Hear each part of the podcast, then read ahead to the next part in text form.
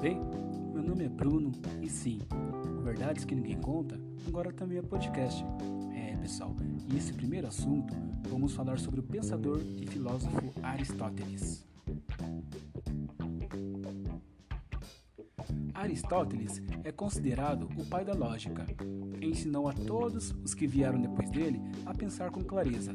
Discípulo do filósofo Platão, foi um dos pensadores com maior influência na cultura ocidental. Elaborou um sistema filosófico que abordou praticamente todos os assuntos existentes, como a geometria, física, metafísica, botânica, zoologia, astronomia, medicina, psicologia, ética, drama, poesia, retórica, matemática e principalmente a lógica. O filósofo, nascido em Estagira, recebeu sólida formação em ciências naturais e aos 17 anos partiu para Atenas, onde foi estudar na academia de Platão. E Platão dizia: Minha academia se compõe de duas partes, o corpo dos alunos e o cérebro de Aristóteles. O pensador foi suficientemente crítico para ir além do seu mestre, demonstrou sua grande capacidade de pensador, escrevendo uma série de obras nas quais aprofundava e muitas vezes modificava as doutrinas de Platão. A teoria aristotélica, de forma geral, é uma refutação ao seu mestre. Enquanto Platão era a favor da existência do mundo das ideias e do sensível, Aristóteles defendia que podíamos captar o conhecimento no próprio mundo onde vivemos. Em 343 a.C., Felipe II da Macedônia o chamou para ser tutor de seu filho Alexandre, com o intuito que seu sucessor se tornasse um requintado filósofo. O soldado então partiu para conquistar o mundo e o filósofo tornou-se seu amigo e ficou a alimentá-lo de sabedoria durante quatro anos. Já em Atenas, em 335 a.C., Aristóteles decidiu fundar sua própria escola, chamando-a de Liceu, instalada no ginásio do templo dedicado ao deus Apolo. Além de cursos técnicos para os discípulos, ministrava aulas públicas para o povo em geral. Em 343 a.C., Felipe II da Macedônia o chamou para ser tutor de seu filho, Alexandre, com o intuito que seu sucessor se tornasse um requintado filósofo. O soldado então partiu para conquistar o mundo e o filósofo tornou-se seu amigo e ficou alimentá-lo de sabedoria durante quatro anos. Já em Atenas, em 335 a.C., Aristóteles decidiu fundar sua própria escola, chamando-a de Liceu, instalada no ginásio do templo dedicado ao deus Apolo. Além de cursos técnicos para os discípulos, ministrava também aulas públicas para o povo em geral. Filósofo morreu em 322 a.C., em na Albeia, e podemos considerar que foi um fim trágico. Quando o rei da Macedônia, Alexandre o Grande, morreu, houve em Atenas uma grande explosão de ódio, não somente contra o conquistador, mas contra todos os seus admiradores e amigos. Pouco tempo depois do exílio que se instaurou, Aristóteles ficou doente.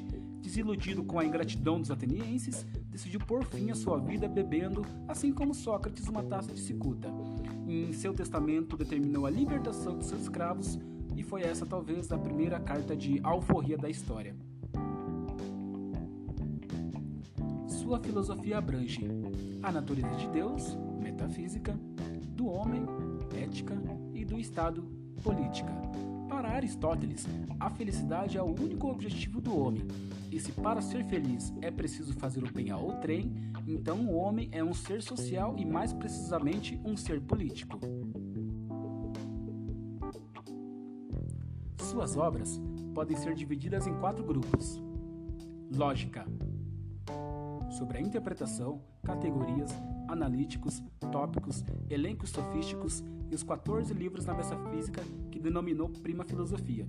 O conjunto dessas obras é conhecido pelo nome de Organon.